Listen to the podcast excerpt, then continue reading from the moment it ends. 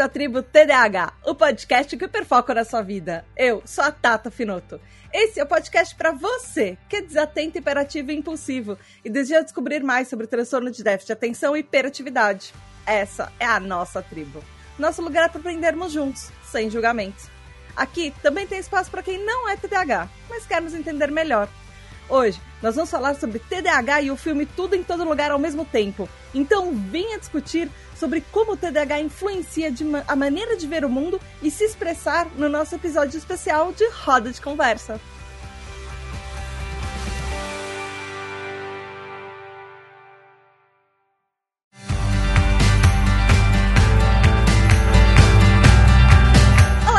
Tudo bem? Aqui é a Tata Finoto e esse episódio de setembro eu tenho um. Ele é super especial porque primeira vez que a gente vai falar de um filme.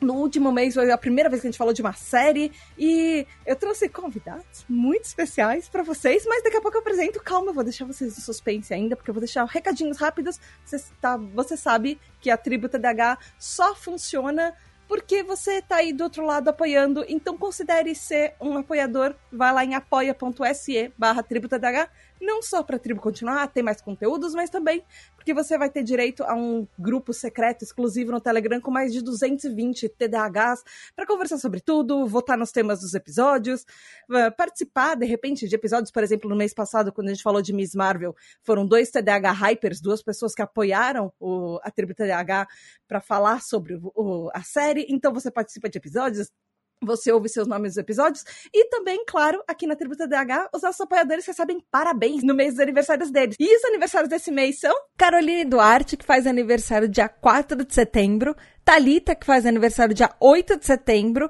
Leonardo Loss, que faz aniversário dia 10 de setembro. Tony Brandão, Marilda e Laura, que todos fazem aniversário dia 11 de setembro, e Samuel Eduardo, que faz aniversário dia 16 de setembro. Parabéns, parabéns, parabéns! Muitas, muitas, muitas felicidades para vocês! Beijos especiais da Tata. Então, vamos pro episódio? Primeiro, dois alertas. Vai ter spoiler. Já, já tô avisando, se você não assistiu o filme, para e é, esse filme é toda uma experiência, não estrague a sua experiência. Ou sei lá, se você não liga por isso, pode ouvir o episódio, mas se você não gosta de spoilers, vai lá, assiste o filme e depois volta. Eu tô aqui te esperando, tá todo mundo te esperando. Vai no seu ritmo, relaxa. E outra, esse episódio pode ter temas sensíveis, a gente que podem ser gatilhos para algumas pessoas, então ouça com parcimônia. Talvez não seja o melhor episódio para você ouvir num local público ou no meio do ônibus, então já estou deixando alertas de possíveis gatilhos e temas sensíveis que a gente vai abordar. Dito isso, eu tenho três pessoas maravilhosas que eu quero apresentar para vocês. Provavelmente vocês já conhecem algumas delas. Eu vou apresentar em ordem alfabética porque eu não conseguiria apresentar de outra forma. Eu achei mais fácil fazer assim. Primeiro, quem está aqui comigo, dividindo o microfone nessa roda de conversa maravilhosa, é Babi Jewett, que é apresentadora e produtora de shows e eventos de K-pop. Ela é escritora de best-sellers e eu vou citar algumas coisas, porque ela fez muita coisa. Ela fez a trilogia Sábado à Noite, Sonata em Punk Rock, Alegro em Hip Hop, K-pop Manual de Sobrevivência e K-pop Além da Sobrevivência. E ela fez também dois turmas da Mônica Jovem, A Viagem Inesperada e Um Convite Inesperado, Desventuras Quase Românticas de um Festival, Um Ano Inesquecível, esses são algumas das obras literárias dela, acho que passou obras literárias, enfim, ela também tem o podcast K-Papo. Bem-vinda, Babi! Olá! Oi, Tato, oi, oi, oi. Tô muito feliz de estar aqui, eu estou impressionadíssimo como você fala o nome do filme rápido. Eu tô até agora tentando entender o nome do filme completo na minha cabeça e aí você falou duas vezes rápido e eu fiquei assim, estou assim abismada e muito feliz de estar aqui. Muito obrigada. Esse podcast é muito importante para mim, tá? Obrigada de verdade, assim, nossa, eu nem acreditei quando você acertou o convite, assim.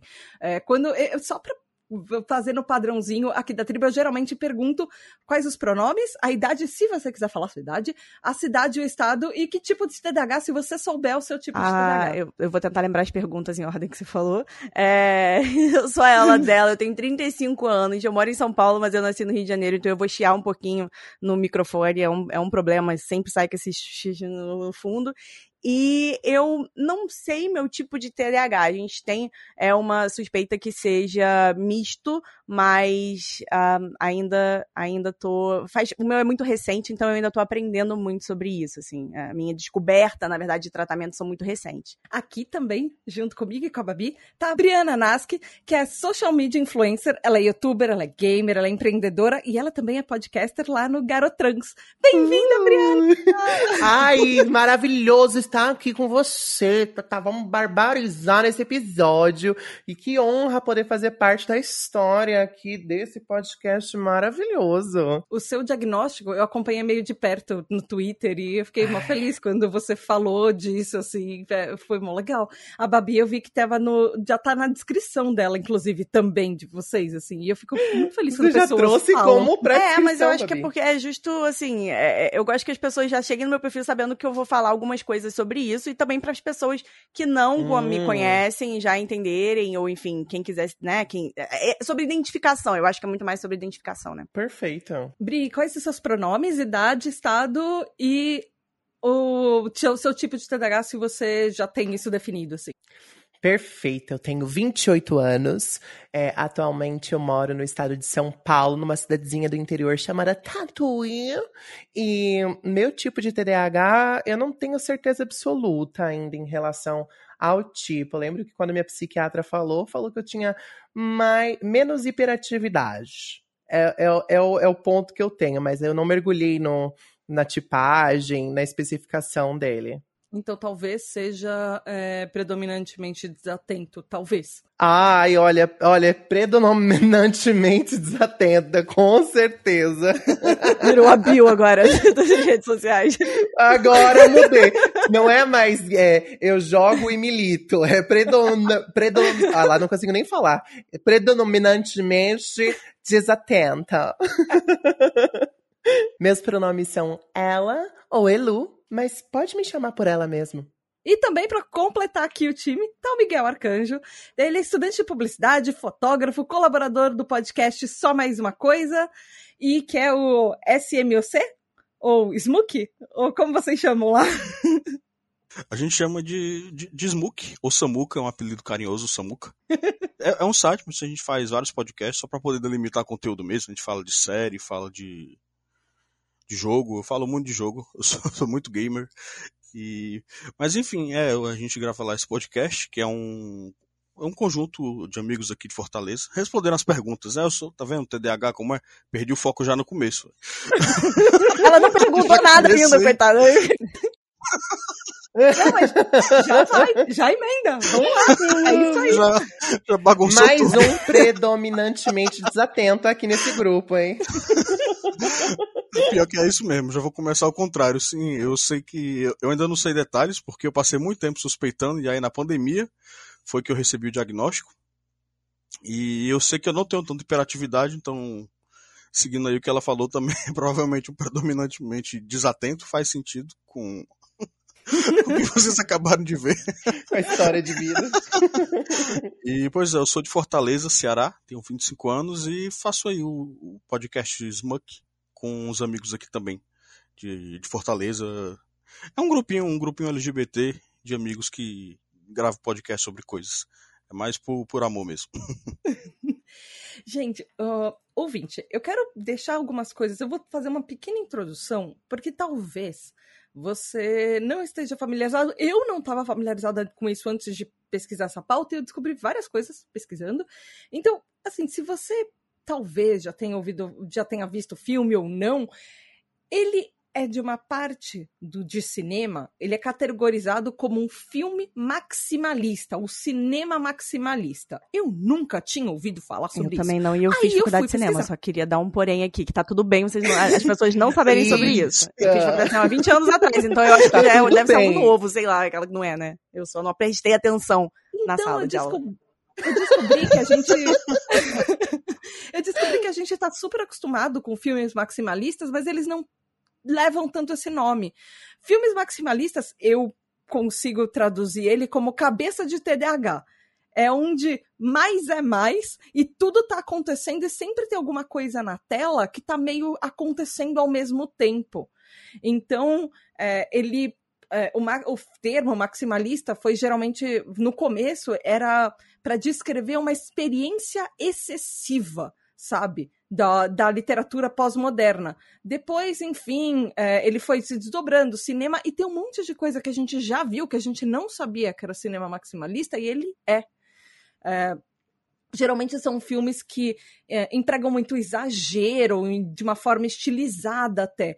Então, por exemplo, Armageddon, Titanic, o Drácula de Bram Stoker, o, o Matrix Reload e o Matrix Revolution, o Imaginário do Dr. Parnassus, a, a, aquele filme de animação da aventura do Tintin e Mother.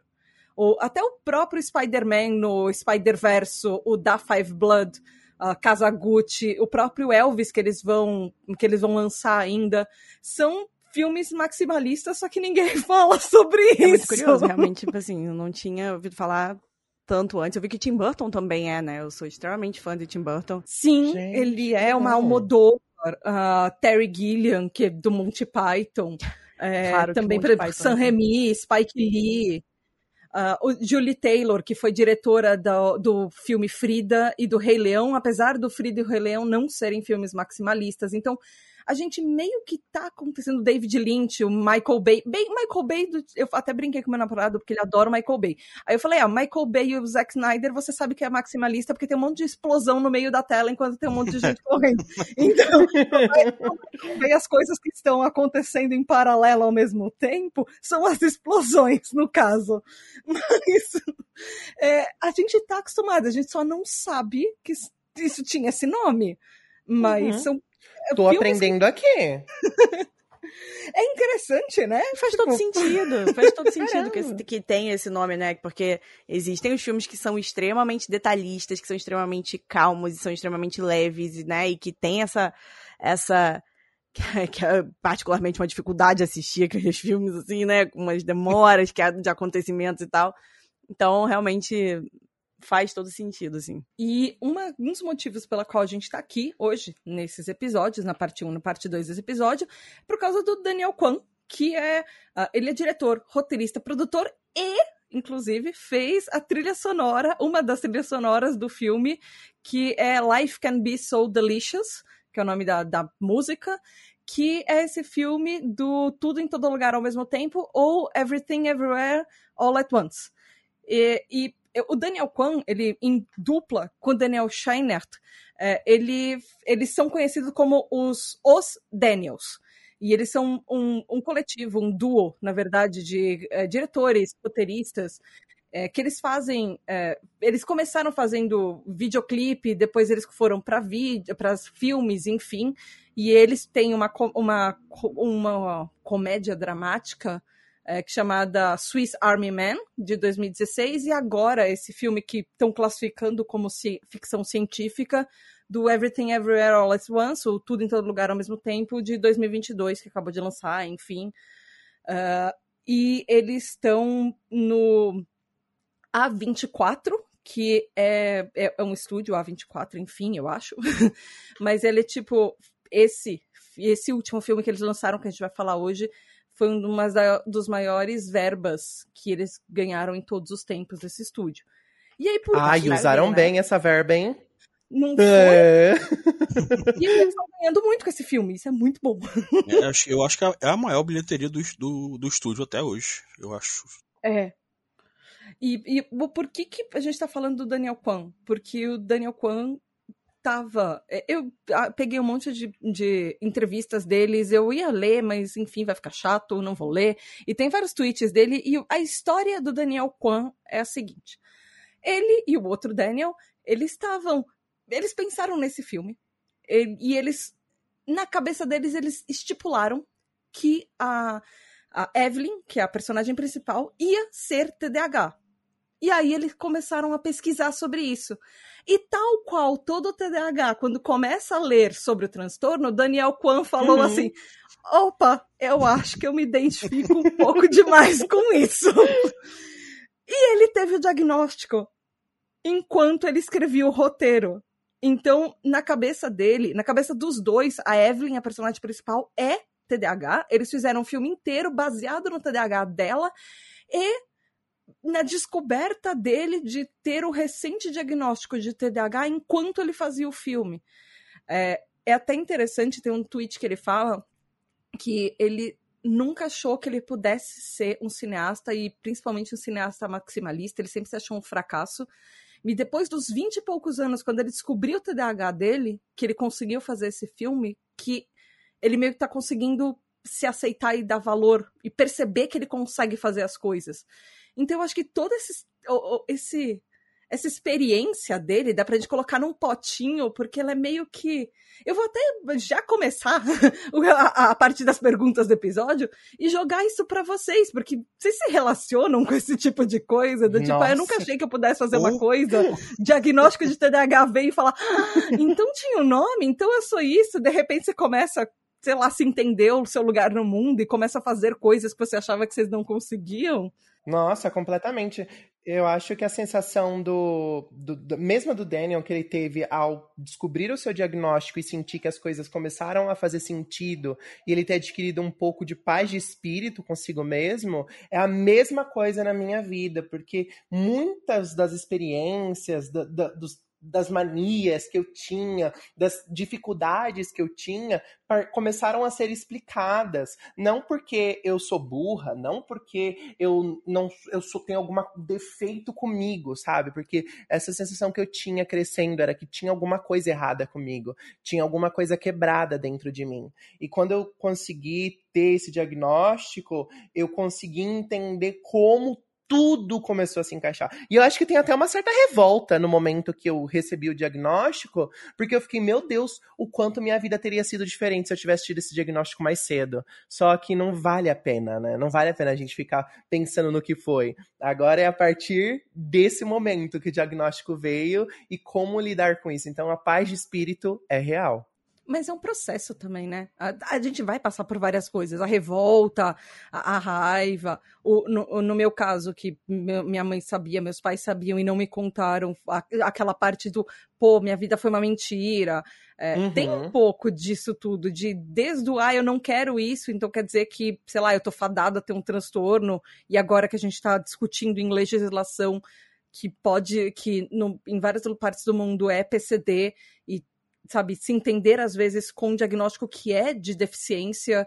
É, de, da, daqui a pouco talvez deve entrar na legislação do Brasil entender isso. Para algumas pessoas isso parece um fardo, depois você entender que é, é só mais alguma coisa que você sempre Mas a foi. Gente, a gente é um cresce ouvindo muitas e repetindo muitas palavras sobre a gente, né, e, e, coisas sobre a gente, que quando a gente tem o diagnóstico fica mais leve mesmo, né. É, eu até, eu até lembro agora porque eu tava falando com a Tatá no, no, no WhatsApp, eu acho, alguma coisa que eu falei, ela tipo, ah, eu sou enrolada mesmo e tal, e aí ela me explicando, não, olha, não é que você é enrolada, é uma coisa da, do, né, do, do, TDAH mesmo, porque eu tenho mania de me desculpar com as pessoas dessas form dessa forma, do tipo falar, gente, desculpa não ter feito isso, eu sou muito lerda, ou então eu vou fazer isso, mas eu vou fazer, eu, eu sou muito devagar, calma, tá, a gente tem paciência comigo e tal, e eu sou muito, a, a, eu sempre tenho mania de me culpar e de colocar palavras, né, é, so, né, descrições, assim, que normalmente são maldosas sobre mim, porque foram coisas que eu cresci escutando, assim. É, eu escutava falando, você é uhum. preguiçosa. Uhum. Você é muito lerda. Você não se mexe, é só levantar e fazer. É só se mover e pegar esse negócio aqui. Por que, que você Ai, não faz isso? É, mas é tão as pessoas em volta não compreendendo por quê. E na minha cabeça, eu também uhum. não sabia. Porque na minha cabeça eu era preguiçosa. Eu assumi o preguiçosa, eu assumi o lerda, eu assumi o, sabe, devagar e tudo mais, porque não tinha explica outra explicação né? Assim, eu não tinha. Eu, é, por que, que não é só levantar e pegar e mover esse objeto para um lugar aqui? E a minha cabeça ficava 4, 5 horas olhando para aquele objeto e pensando, é só mover o objeto pro lado, é só mover o objeto pro lado. E não, uhum. e não é. E eu pensava, eu, será que eu sou mesmo? Mas eu não estou com vontade de fazer isso. E aí, hoje, eu, eu preciso tentar ser mais. É, ser mais legal comigo, né? Ser mais carinhosa comigo mesma e pensar, tá, calma, né? Você fingiu por muito tempo que estava tudo bem. E, e, e, isso só te estressou e gastou sua energia. Então, assim, a descoberta, ela é, né, ela é importantíssima. Dar um nome para isso é importantíssimo, justamente para essa identificação, assim, é. pra gente pensar, ah, então eu não fui essas coisas, né, esses, essas denominações ruins a vida inteira. Isso era uma questão minha e que tá tudo bem, tem várias outras pessoas parecidas, né? É, e que você não fazia isso Nunca. de propósito. Eu acho que É. também Como é é que você vai explicar isso pros outros né? se nem você sabe? Exatamente. Não, você tenta e é muito difícil. Tenta explicar pra alguém por que, que você não consegue levantar e arrumar a cama, sei lá. Eu não entendia, minha mãe não compreendia. Era uma briga em casa com pequenas coisas que eu nunca compreendi, assim. Então, Miguel, como é que foi com você, assim, quando você, você sentiu isso, sei lá, que o Daniel sentiu quando ele descobriu do TDAH, que, pô, de repente eu consigo fazer as coisas que eu achei que Oh, ninguém achou que eu demais. conseguia? Poxa vida, demais. Na hora que a, a, a Babi tava falando, eu tava lembrando só do tempo de escola, que era um, um sofrimento ficar sentado ali olhando. E você não tinha que fazer nada, né? Você tinha que sen- sentar, olhar e, e aprender, mas a cabeça não ficava lá, velho. Eu tava sentado lá, o professor falando de sei lá o que, eu tava pensando em três passarinhos verdes que eu não sei nem se existem, mas eu não sei porque eu tô pensando nos passarinhos verdes que aqui estão em algum canto. E a minha cabeça eu não sabia explicar. E foi isso até, até a pandemia né? Como eu falei, eu só fui diagnosticado aí no começo da pandemia e foi isso aí a vida toda. Eu, tipo, eu entrei em faculdade, eu, eu fiz três faculdades. não terminei nenhuma. Porque eu, eu, eu entrava numa e falava, velho, não, não tá dando certo isso aqui. Vou pra outra aqui. Aí eu entrei em outra falei, rapaz, que isso? Não deu certo também. Aí fui pra outra, que é a que eu tô agora. E, velho, é um negócio assim de você chegar e, e nada faz sentido. E de você duvidar de Porque você mesmo, né? E tudo- porque as pessoas à sua volta duvidam também É. da, da capacidade, assim. Era do tipo, você é preguiçosa e você. Isso você não vai conseguir fazer. Ou então, né? E você.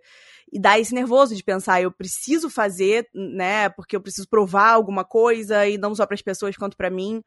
É, eu, eu fui diagnosticada em 2012, sendo muito sincera, porque foi quando eu entrei numa crise depressiva. Eu tenho depressão desde mais nova e tal, mas eu nunca tratei nada disso. É, e Uhum. quando foi em Uhum. 2012, a- eu, eu, eu estava na psiquiatra lidando com a depressão, tomando muitos remédios, porque eu estava numa crise muito, muito, muito ruim. E a minha psiquiatra veio com veio com o diagnóstico do TDAH, ela veio com testes, com questionamentos, com um monte de coisa durante vários, vários meses e tal, e eu muito confusa, por que, que você tá trazendo isso? Eu já tenho um problema, eu já tô lidando com a depressão, eu já não consigo mais, tipo, não bota mais uma coisa pra eu lidar. Pra que mais e- um, e- né? Desse Então, jeito mesmo, naquela época, foi, naquela época, a minha decisão foi: eu não consigo lidar com isso agora. é, e não é porque eu não, não entenda a, a, questão, eu não entendo o que, que é e tudo mais, mas porque é, eu não conseguia acreditar que ela estava falando sério. Porque na minha cabeça existe É. o estereótipo do, do, do TDAH, né? Estereótipo do, do menino que não consegue ficar sentado, É. que corre, que, que não para de falar, Uhum. que não- É que sempre pensa na hiperatividade, É, então. né? Aí eu falei, mas eu não sou hiperativa, eu sou o oposto. Eu sou lerda. Você não escutou? Tô falando pra você, eu sou lerda, sou devagar, eu sou o oposto. Eu passo horas sentado olhando pra uma parede, com a cabeça em todo lugar, menos no lugar onde eu tô, mas o meu corpo não se mexe. Eu não, não assim, aí, e- então naquela época eu achei que ela estava estava enganada, até que também foi no começo da pandemia que a- quando trouxeram de volta o meu novo psiquiatra, que não tinha nada a ver, veio e falou assim: "Você já olhou sobre isso?" E eu assim, "Putz, eu Meu Deus, você também? De novo, não. Lá vai. tá voltando. Ai, eu, eu descobri mesmo essa questão do TDAH vendo um, um, um TED Talk que apareceu no, no minha timeline do YouTube. E eu, eu vi aquele TED Talk, TED Talk daquela pessoa que tinha TDAH e eu falei, caraca! É da por que Jéssica? pessoa- Por que, que essa pessoa tá descrevendo a minha vida? Como que pode ela tá falando as experiências que eu vivi, a forma como eu tive dificuldade? E aí eu lembro que foi uma coisa assim, foi uma realização muito parecida quando eu descobri a respeito da não binariedade, porque eu lembro muito bem quando eu descobri a palavra não binário e eu comecei a estudar sobre o assunto, de eu me debulhar de lágrimas na frente do computador de caraca, existe pessoas como eu, eu sabe, tipo, existe outras pessoas por aí, eu, eu sou algo, eu não sou nada, eu não sou um erro. Então, ter essa liberdade de conseguir descobrir quem eu era também me ajudou a, a, quando teve essa confirmação, a ter mais paciência comigo. Porque quando a Babi estava contando a experiência dela, eu lembrei que eu levei, tipo, dois anos e meio para tirar todas as coisas que tinha no armário para transferir para outro cômodo, porque tudo que eu conseguia pensar era, meu Deus, que trabalho. Uhum. Ai, como vai ser difícil. Ai, tem tanta coisa. Ai, ai, ai. Gente, eu levei uhum. 40 minutos Nossa. quando eu fui fazer isso, sabe? Dois anos e meio para 40 minutos de trabalho. Só que é aqueles negócios que você fala assim, não, tá, tudo bem. Tem uma explicação por trás. Calma, Briana. É uma realidade muito assustadora isso mesmo. E é muito aquilo que, que, que tu falou de, tipo, na, na, hora que você recebe o diagnóstico, você fica, tipo assim, meu Deus, é, é, é oposto. Na hora que você descobre, você fica, meu Deus, tem alguma coisa muito errada comigo. E aí você vai entendendo, e aí você entende, não, velho, não, não tá errado comigo. Tem um monte de gente que é assim e, e, e só ninguém fala disso, sabe? É, é. Eu quero até aproveitar um gancho, que essas coisas de deixar para última hora e não, não gostar de fazer alguma coisa, uma coisa que você detesta, é, é até engraçado porque tem uma, uma coisa que o Daniel Kwan fala nos, em vários tweets deles, que, que dele que é, é fazer o imposto de renda. Inclusive, é. o, a, o, imposto de renda é meio que o fio condutor do filme, fazer a droga do imposto de uhum. renda. Eu acho que talvez seja um problema para vários TDAHs que não gostam de números ou não gostam dessas coisas mais burocráticas. Porque eu sei que existem TDAHs com computadores por aí, inclusive, mas para quem não gosta, gente, imposto de renda é um inferno. E é o, o fio condutor desse filme. É, é, uma mulher imigrante, é um casal de imigrantes e uh, é, eles têm uma lavanderia e eles precisam entregar um imposto, uma correção no imposto de renda, porque tem um monte de coisa errada no imposto de renda deles. E o filme meio que se desdobra a partir do processo de fazer um imposto de renda e apresentar para a Receita Federal. E aí ele começa a trazer várias nuances de um multiverso. É, e, e até interessante, assim, é, porque eu, pelo menos, anotei, eu queria saber o que vocês acharam do filme, mas para mim, a primeira coisa que eu anotei, que eu, na, quando eu tava vendo o filme, eu precisei parar pra, assim, de pegar alguma coisa, de ficar na, na cabeça matutando e, e anotar que, para mim, e, gente, eu vou ganhar vários hates agora, eu não estou me importando. Eita. Me desculpe se você Eita, é fã da Marvel. Eu gosto, eu adoro Marvel, mas para mim esse filme foi tudo que o Doutor Estranho no Multiverso da Loucura deveria ah, ser. Doutor Estranho eu tava esperando isso. eu tava esperando, tipo, eh, sabe, um alguma coisa do tipo, nossa, várias habilidades de vários multiversos. Yeah, totalmente. Uhum. E, e, e, principalmente assim, poxa, esse filme tem uma protagonista feminina, ele fala sobre TDAH, ele tem uma protagonista que é TDAH, e também tem uma parte que eu não gostei do parte do Doutor Estranho, que esse filme, para mim, eu me senti muito mais representada, que é toda vez que tem uma, uma pessoa que uh, ela a sociedade assume nela o papel de mãe, em, por exemplo, no Doutor Estranho, a sociedade viu que o único papel daquela mulher, daquela protagonista, podia ser ou louca ou mãe. Ela não pode ser uma mãe que faz várias outras coisas e é outras coisas além de ser mãe, que é uma pessoa plural. E nesse filme eu me senti contemplada por isso, porque mulheres e, sei lá, pessoas sim, sim uh, de repente pessoas não binárias que estão mais voltadas ao feminino, podem ser várias outras coisas, enquanto também uhum. são figuras parentais, enquanto também são mães, e, e não ser só ou a mãe ou a louca. E esse filme, é. ela, ele traz essa pluralidade Assim, o que, que, vocês acharam do filme? O que, que, vocês acharam do multiverso? Vamos lá, o que vocês acharam disso tudo? Vocês gostaram? Vocês não gostaram? Quer seguir a ordem, Briana? Você responde primeiro, depois vai, porque a gente tem que se organizar, porque senão um começa a falar por cima do outro. Vamos lá, então. Eu posso dizer que quando eu terminei o filme foi aquela sensação de mind blowing, sabe? Minha cabeça ela parecia estar se dobrando dentro de mim mesma e eu parti diversas reflexões para repensar mesmo a minha vida, sabe, sobre as escolhas. Eu acho que é, pelo menos na minha existência, é muito frequente eu, às vezes, pegar brisando, né, sobre um, um, universo onde as coisas estejam diferentes, onde os problemas não existam, onde eu esteja vivendo a minha idealização de uma vida perfeita e como seria eu nesse universo. Só que Nossa, eu tenho aqui e agora, né? Eu tenho aqui e agora. E eu posso lidar com o que eu tô na minha frente. E muitas vezes a gente quer escapar disso, a gente quer fugir dessa realidade que não pode ser muito agradável, né? Eu acho que tá todo mundo vivendo um período muito tenso, onde a gente gostaria de estar vivendo num universo paralelo bem melhor. Então, eu acho que é um processo muito. Que é um processo que conversa com a gente de ter sobrevivido nessa pandemia, sabe? Conversa com a gente de poder imaginar um futuro ou um universo onde a gente não tenha passado pelas coisas que passou. Então conversou demais, demais, demais, demais, demais comigo. E, e assim, é, você já fez até o alerta de gatilhos, né? Principalmente naquela. Pode, a gente, a gente. Você vai entrar nessa pauta especificamente? Porque Sim, eu não.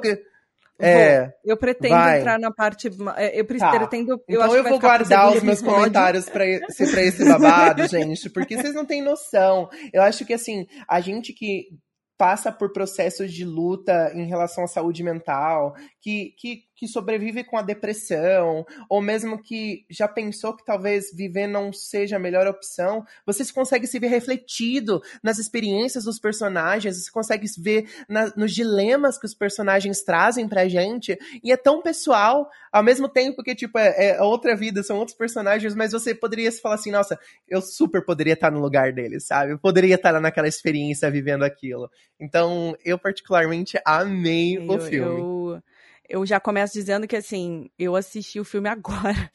É, eu, eu não tenho mania de deixar só as coisas que eu não gosto pra fazer no, no último tempo, não. Eu faço tudo no último tempo. É literalmente tudo, tudo. É, se existe um deadline, eu vou fazer em cima deste deadline, assim. É, e, eu, e eu, hoje eu entendo que talvez eu, eu lide bem com isso, entende? Eu lido bem trabalhando com essa pressão do deadline. É, é, por algum motivo, assim. E, mas, por exemplo, eu... o motivo chama TDAH, isso é bem comum. eu ia comentar isso agora. assim, né? Mas é, é, é porque, assim, é engraçado porque quando a gente lê as coisas também sobre TDAH e tudo mais, nem tudo fala com a gente. Muitas coisas falam com a gente, mas nem tudo. E tem muita gente que às vezes passa despercebido ou que não. Aí pensa, tipo, ah, eu não vou procurar um diagnóstico porque eu não completo essa lista inteira de, né, de checks e etc. Uh, uhum. Porque cada pessoa é uma pessoa. E isso é uma coisa também que, que o filme, né, eu, eu vi bastante disso no filme, tipo, não existe um só tipo de pessoa, né? É, eu, uhum. eu acho ali que por, pelo TDAH, inclusive, ser uma coisa de que é, é hereditário, é, que, por exemplo, eu vi muito da filha tendo Sim. TDAH, a filha dela tem TDAH, entende? É, eu conseguia ver algumas coisas ali naqueles outros, né, nos personagens da família, por exemplo, que, que, só que de formas diferentes, porque existem tipos diferentes, existem pessoas diferentes, cada um encara, e cada um teve uma vida diferente, e a nossa experiência molda muito quem a gente é e, e como a gente encara hoje as coisas, então, é, por exemplo, eu lembro que de experiência muito pessoal mesmo, mas que, que eu senti que tinha muito a ver com o filme, eu, eu pensar em várias vezes com a minha psicóloga falando para ela, eu não faço nada. Eu não faço nada, eu sou um, né, tipo, é, eu não consigo fazer nada, eu tô há três dias deitada na cama, sem conseguir fazer nada, eu sou um, um desastre, eu não consigo, eu sou inútil, eu não consigo fazer nada. É, e, e ela falou para mim, cara, você tá, você produziu 12 livros em 12 anos, sei lá, e, e com o TDAH, sem o diagnóstico, sem ninguém te ajudar, e você tentando é, imitar como as outras pessoas estavam agindo à tua volta, várias outras questões, assim. Então, assim, se leva mais. Tem, tem um pouco mais de, de, de, de é, paciência com você, assim, sabe? Tipo, olha as coisas que você fez que. É, não, não, não foram poucas coisas, entende? Então, tipo, a gente tem a mania sempre de olhar pensando que a gente podia fazer melhor, que a gente podia fazer mais, mas a gente não, não olha para tudo que a gente fez ou tudo que a gente é, assim. E é, esse filme mostra essa, essa coisa do tipo, tudo que essa personagem poderia ser. Ela se distrai o tempo todo pensando, né? A minha teoria do filme é, é justamente essa, que ela tá o tempo todo ali sentada e aquilo lá é tudo só a cabeça dela tudo que ela gostaria de ser, tudo que ela poderia ser, né? Porque ela não queria estar naquele lugar. Então, é, eu, eu fiquei. Eu, você vê que eu comecei falando de uma parada nada a ver, né? Eu mudei completamente o assunto. Eu tava falando que eu tinha acabado de assistir o filme, porque eu realmente assisti agora antes de começar o, o podcast correndo. Mas eu gostei bastante do filme, assim. Pra mim foi muito pessoal, foi como o Briana falou, assim. Foi extremamente pessoal. Uhum. Parece que ele tava falando. Bate no fundo. É, e falando comigo, Ah, e falando sobre demais. o meu namorado. Meu namorado é TDAH hiperativo. Então era sobre ele. Eu chamei ele várias vezes. Eu falei, Gabriel, olha aqui, faz igual você faz, não sei o quê. E o Gabriel, assim. e o Gabriel perdido. O Gabriel, assim, eu toco, eu toco É o é, quê? ele passava com o café na mão, ele olhava dois segundos, ai, demora muito pra acontecer. Aí ia, saía e voltava. E, e, assim, muito pessoal, foi realmente muito incrível. Além de falar sobre a questão toda, que eu acho que depois Tata vai falar também, sobre a. a, a estar falando sobre uma, uma família do leste asiático, né, uma família amarela nos Estados Unidos e tudo mais, sobre essa parte também. É, que, enfim, tem tudo a ver com os estudos que eu, que eu fiz, né? Que eu, que eu faço e, e enfim, gostei muito. Pretendo assistir de novo com outra, outro, já, já, pensando em diversas coisas que eu anotei, porque eu anotei, eu fiz uma lista de coisas que eu achei interessante e eu gostaria de rever essas coisas, assim, até porque eu perdi vários diálogos. Miga, vale Não, a pena. diálogos muito rápidos que eu perdi muito, eu fiquei tipo, o que, que eles estão falando mesmo? E, então, assim, é legal assistir várias vezes. Eu, eu adoro ver esses filmes, assim, que são maximilianos, agora que eu falo, né? Eu vou, falar, eu vou ser muito cine, cineasta, agora eu só vou falar assim, entendeu? Ah, esses filmes maximilianos, eles... Eu não sei se é Maximilians, como que é? É maximizado? Adorei o Maximiliano, porque... Ah, não, vamos... Vamos deixar Maximiliano, é muito Agora melhor. Maximiliano. Muito melhor. Esses filmes maximilianos, eu acho que eles às vezes escondem coisas no, assim, quando a- o foco, sabe quando você tá assistindo o Uhum. filme tem o foco. Se você olha para além do foco, você pega tantas coisinhas do filme que você fala: "Ai, olha! Ai, olha isso!" Eu fiquei Ah. procurando o olhinho no filme, ele aparece o começo Ele do filme, aquele olhinho. Com tudo! Olha, amiga, assiste e fica reparando nisso. Você vai falar: "Ai, eu vi!" Eu vi duas vezes, a segunda foi só isso. Foi só olhando ali de, vale, eu não tinha visto isso antes, olha isso aqui. Espe- Especialmente os, os olhinhos e os círculos, que é direto tem. E eu não tinha reparado da primeira vez o tanto de círculo que tem nesse filme. Depois acho que a gente vai falar deles. Mas é muito círculo. Eu fiquei na segunda vez, tipo, meu Deus, o tanto de círculo nesse filme. Tudo é redondo. Inclusive, Miguel tá aqui porque o Vinícius Caldas, que, que falou: Olha, eu não vou poder participar da gravação. Vinícius, que faz o Cozinha dos Tronos. E ele falou: Mas eu tenho um amigo que ele é especialista no filme, ele amou esse filme, você precisa chamar ele pra gravar com você. Eu não vou poder, mas olha, eu tô mandando meu amigo no lugar porque Ai, ele gente. vai representar. Já que avisaram, sim, eu fiz muita campanha pra esse filme. Porque eu amo a, a Michelle Yeoh, a protagonista. Eu simplesmente Nossa, é amo. maravilhosa. Eu acho ela maravilhosa. E eu, eu, eu tenho isso. Ela- fez um filme, eu vou ver. Todo filme. Eu fico, tenho uma listinha dela, tudo que ela lança, eu vou ver. Então, esse filme, no momento que eu vi que ela ia fazer esse filme, eu já tava, eu não sabia nem o que era. Falei, vou ver. Tem a Michelle. Eu chamo de tia Michelle. Minha tia Michelle. Tem a minha tia Michelle. Eu vou assistir, tem a tia. e aí eu já tava maluco. E aí quando eu assisti, já foi assim, ó. Ah, eu já fui logo ali, assim, tava des- desesperado esperando pra sair. E agora, atualmente, eu já vi três vezes. Nossa. Mas já. Gente, a gente tá falando de um filme de duas horas e uma. muito, tá? É um filme longo. É umas Ele é e extremamente muito. longo, não, não se deixa enganar, ele é longo. Até o Gabriel falou assim, o meu namorado falou, Ele é mas longo. é TDAH friendly? Tem duas horas e meia de filme. E aí eu fiquei tipo, mas, eu- mas justamente isso, é um filme que você não percebe que tá passando o tempo, porque ele acontece coisas o tempo inteiro. Porque acontece muito É. isso de eu estar assistindo coisa É, com o Gabriel, Eu ia perguntar isso pra e o Gabriel distrai Se vocês muito. acharam TDAH É, então, friendly. ele, ele É. distrai muito. A gente tá assistindo qualquer drama coreano que eu boto pra assistir, dá dois segundos ele pega o celular. Aí eu fico, tipo, presta atenção. e ele, eu, não- sim, já foi, já era. Nem consigo voltar mais. E tá lá no celular e tal. Ele presta atenção, dá dois segundos, eu vejo ele olhando pro lado, aí puxando um negócio nada a ver. Então, tipo, porque as coisas às vezes demoram pra acontecer. Eu falei, fica tranquilo, esse filme acontece uma coisa, assim, são dez coisas a cada minuto. Assim, tem um momento que eu acho que é o momento É. das pedras, que é o momento Nossa. que mais demora, que tem tela, que tem mais, assim, uma demoradinha pra acontecer um negócio ali e tal, e mesmo assim, É Até no começo, antes de, de, de, de, de- entrar mesmo propriamente no multiverso, você já vê ali na vida dela como é um monte de coisa ao mesmo tempo. É tem o negócio da lavanderia, coisa. e tem o marido dela que tá pulando e dançando com o fulano que foi lá. E a organização, aliás, a falta de organização da casa dela Aham. muito representativa. Até porque eu tenho um, há há um tempo atrás, no fim do ano passado, eu fiz um episódio sobre transtorno de acumulação e TDAH. E a tendência que TDAHs têm de acumular coisas ou deixar coisas em lugares que a gente não sabe e só ter Ah. por perto pra gente não ter o medo de jogar fora e precisar depois, pra mim é o resultado da casa dela. Não que ela tenha um transtorno de acumulação, mas esse negócio da casa está apinhada de coisas e tudo à sua vista, pra, porque se alguma coisa estiver guardada na gaveta, você vai fingir, vai esquecer é. que aquilo existe. Colecionadora, do, não, não, entendeu?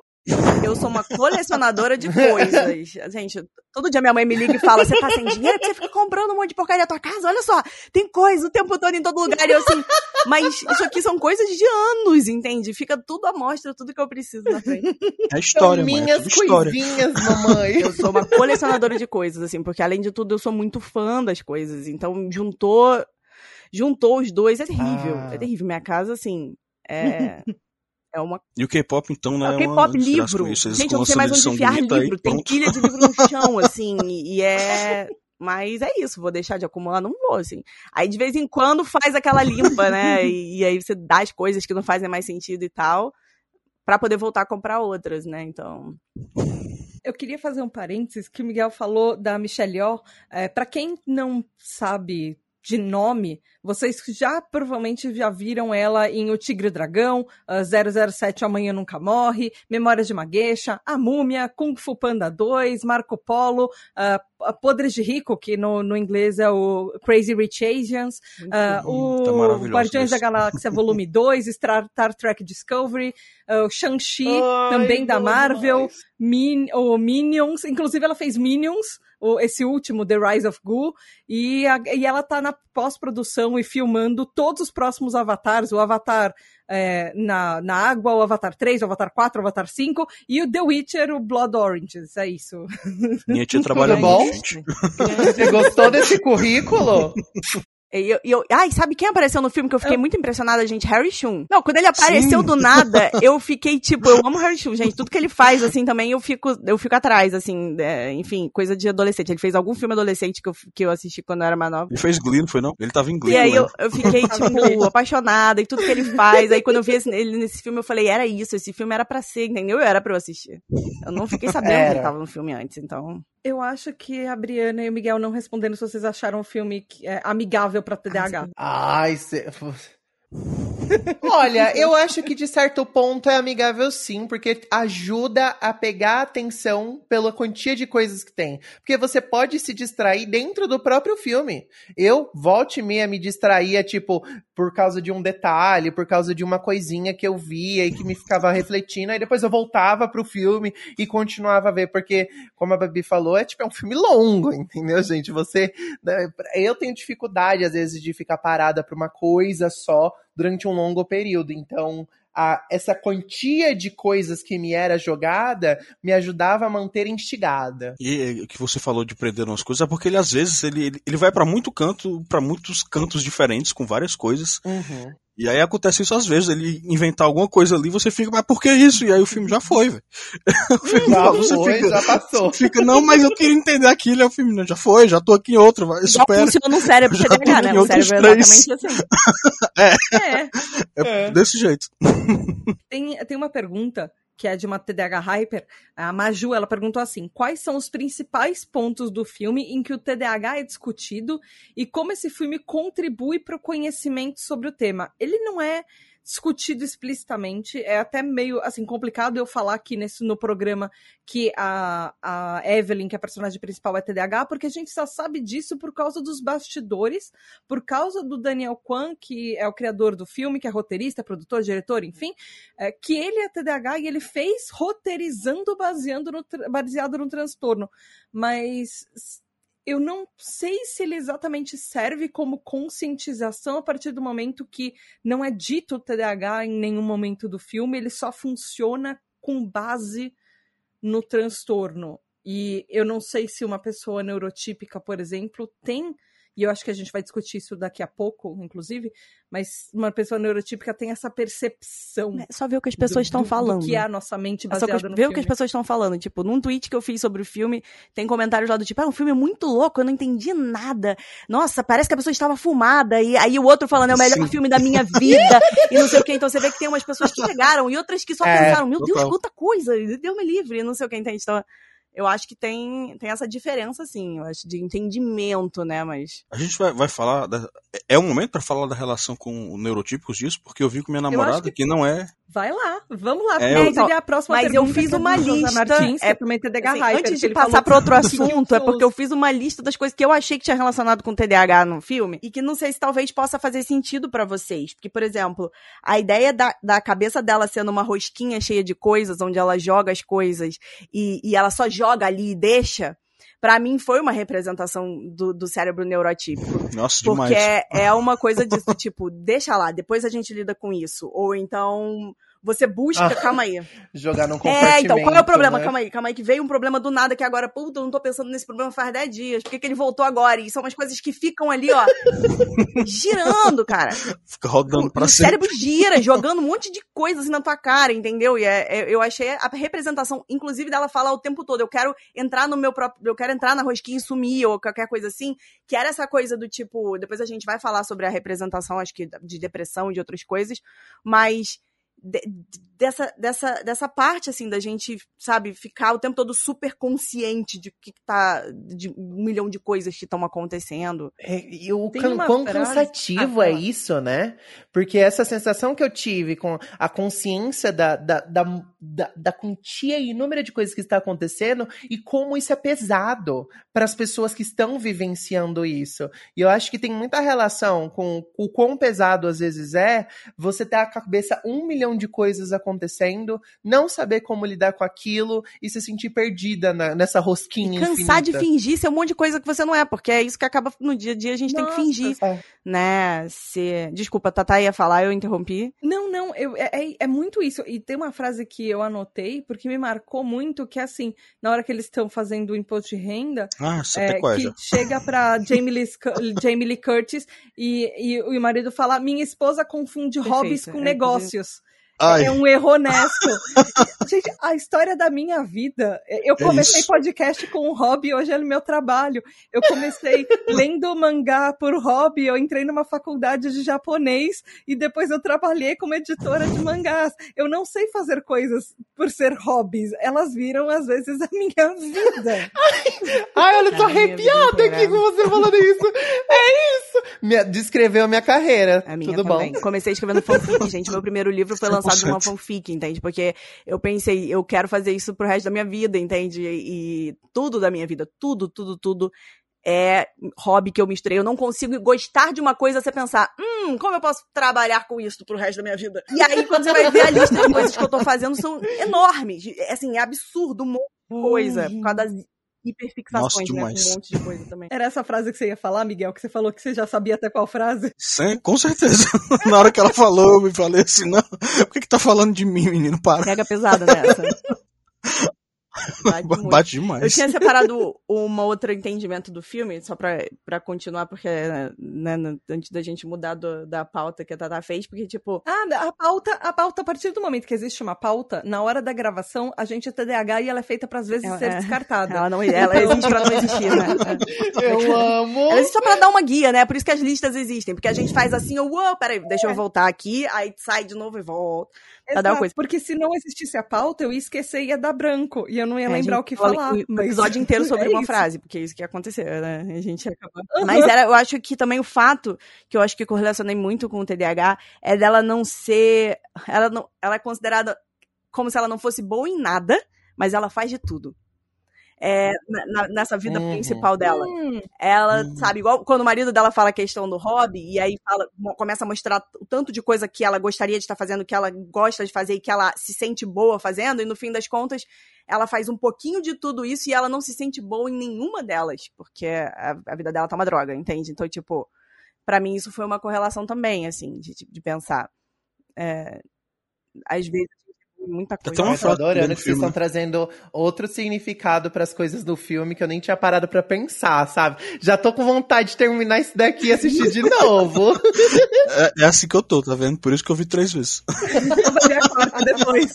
Ai, meu Deus. Não, é assim, Vocês, a, a Bri e, e o Miguel, vocês são assim também? Do tipo 15 milhões de hobbies que vocês chegam até uma parte que vocês param, sei lá. Ah, eu sou completamente. Eu, eu falo que eu sou cíclica, porque eu tenho ciclos de coisas, entende?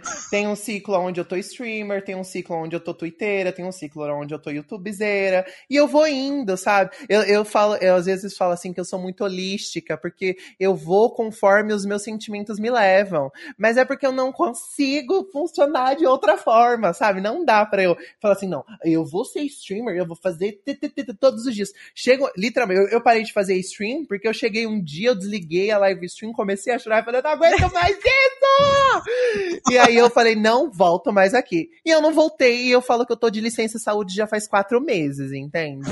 Então é, é assim que eu funciono os meus processos. Mas é louco, porque eu saí da live, e aí eu fui o quê? Virei TikToker. E deu super bom no TikTok. Tá bem, aí Transformando seus ah, hobbies em tá trabalhos, mas, né, de, de, assim, mas... Ai, é isso. Ai, bate mais essa parte específica do hobby, nossa senhora. Ela falou no começo, né, que eu sou, eu sou fotógrafo, começou como hobby também. Obviamente, eu falei pra, com, com meus amigos, elas queriam foto de perfil, eu falei, vem, eu tiro. Aí de repente tô aí, tirando foto de todo mundo. Amo. Vou capitalizar com foi, isso. Foi do né, nada, de uma hora que, pra né, outra. Gostei. Estou tirando. Dá tá. pra fazer dinheiro? Então eu não, sou às vezes lá. nem fazer dinheiro, né? A gente trabalha de graça. Trabalha. Ai, não me lembra Ai. disso. A gente paga pra trabalhar, disso. mas tá ali, não é meu trabalho. Ai, mas e é tão prazeroso quando isso bate, né? Às vezes, tipo assim, não tá ganhando nada, mas, ai, esse é o meu trabalho, eu amo tanto, pelo menos durante esse período, né? Nossa, eu fiz seis anos um outro podcast e, e, eu tinha uma tia que sempre me perguntava: Mas você ganha dinheiro por isso? Eu falava: Não, eu pago para fazer isso, inclusive. E, e aí hoje Não eu mentiu. tô ganhando dinheiro para isso. Mas, oh. é, mas demorou muito tempo. Eu tô quase 10 anos fazendo podcast, mas enfim. Por sinal, vocês estavam falando isso, eu tava lembrando de uma parte que eu anotei, que era assim: é, já descartando uma parte da pauta, pulando, depois a gente volta, enfim, mas a parte dos multiversos. Essa parte dos hobbies, eu parei para pensar, caramba, se cada coisa que eu fiz abrisse um multiverso, teria, sei lá, uma, uma, tata, uma tata, tata, primeira bailarina, porque eu fiz balé na infância, eu fiz é, ginástica olímpica, eu queria, eu, eu tenho uma paixão por patinação artística, aquela patinação no gelo, que obviamente, por motivos assim, por motivos Amo. extremamente óbvios de eu sou desastrada, aquele negócio são duas lâminas e, e eu ia cair no gelo e cortar alguém. não pratiquei.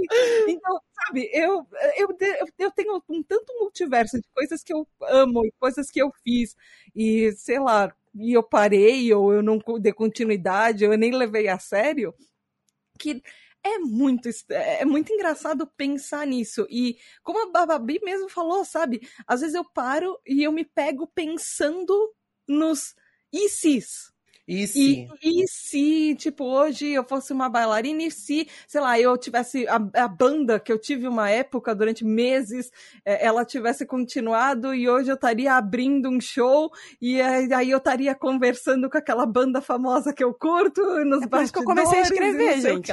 Eu, é, os meus livros são nada mais do que multiversos de coisas que eu gostaria de ter vivido e que eu, e que eu fico pensando, assim, coisas porque é Genial. é colocar para fora e uhum. viver outros universos a partir né, da, da, da criatividade e tal. Mas eu, o filme, para mim, é exatamente sobre isso. Exatamente sobre isso. É uma pessoa que tá parada e aquilo tudo acontece na cabeça dela no, em um minuto. O filme inteiro. Amo. Entende? É. É, basicamente é o que eu vivo mesmo na minha cabeça, viu? Você me deixa um minutinho parada. Sabe aquela coisa de tipo assim, olhando para lugar nenhum, mas você tá em algum lugar? É exatamente essa sensação que eu tive, sabe? De quando você olha no horizonte, a vista tá até desfocada e você tá perdida dentro da sua cabeça. Essa é a coisa que bateu em mim, sabe? Gente, com licença, eu não canto no chuveiro, eu faço verdadeiros concertos no Rock in Rio. ah, eu amo! Maravilhosa! Miguel, você é assim também? Você, você faz. Como, como é que seriam os seus multiversos, assim?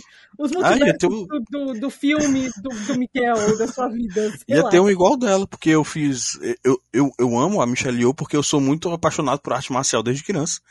Então, se eu tivesse continuado a arte marcial, eu tava aí, né, que nela aí, fazendo filme de com Quem sabe eu tava aí, artista marcial, fazendo filme de Kung Fu.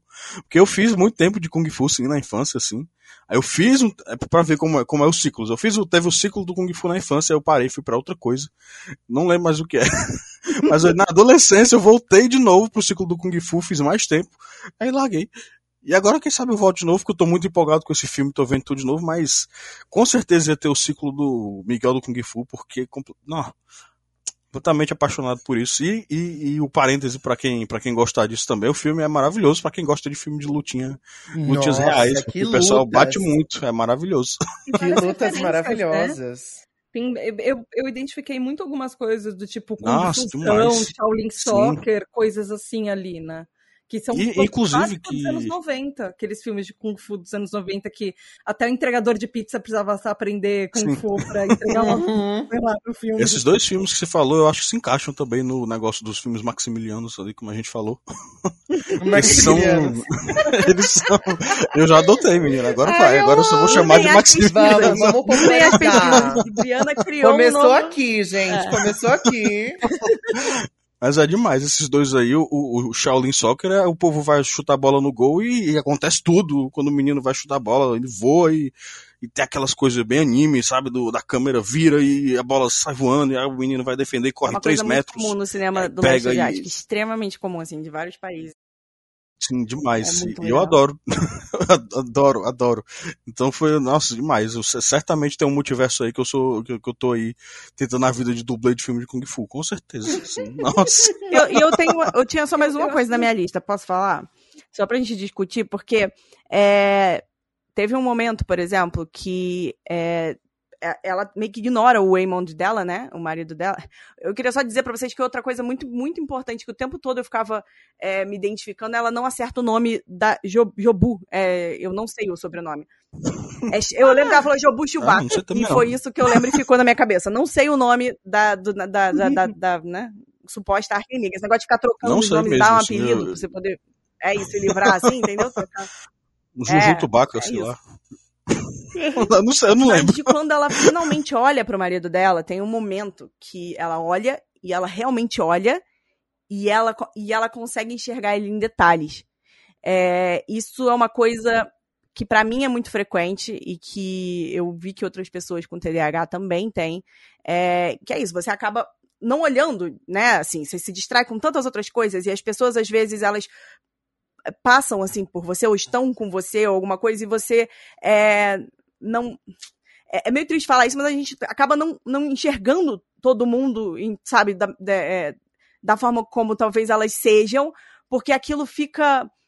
Ah, eu não sei como dizer sem parecer uma coisa ruim, mas é, é do tipo, é esse sentimento de quando às vezes você para e você consegue se concentrar em alguém e você vê detalhes sobre essa pessoa e você consegue lembrar coisas, você fala, ah, é por isso que eu gosto dessa pessoa, então, ah, é, sabe assim, porque no, normalmente é muito difícil se concentrar em pessoas, assim, é, para mim, às vezes, eu não sei, foi uma coisa que para mim eu acabei relacionando ali, que eu senti muito a hora que ela vê quem é o Waymond de verdade, que ela começa a ver tudo que ele já fez por ela, tudo que. E que ele é aquela a parte da paz do lado dela, entende? Que talvez uma pessoa caótica sempre precise uhum. de alguém de uhum. paz do lado, assim.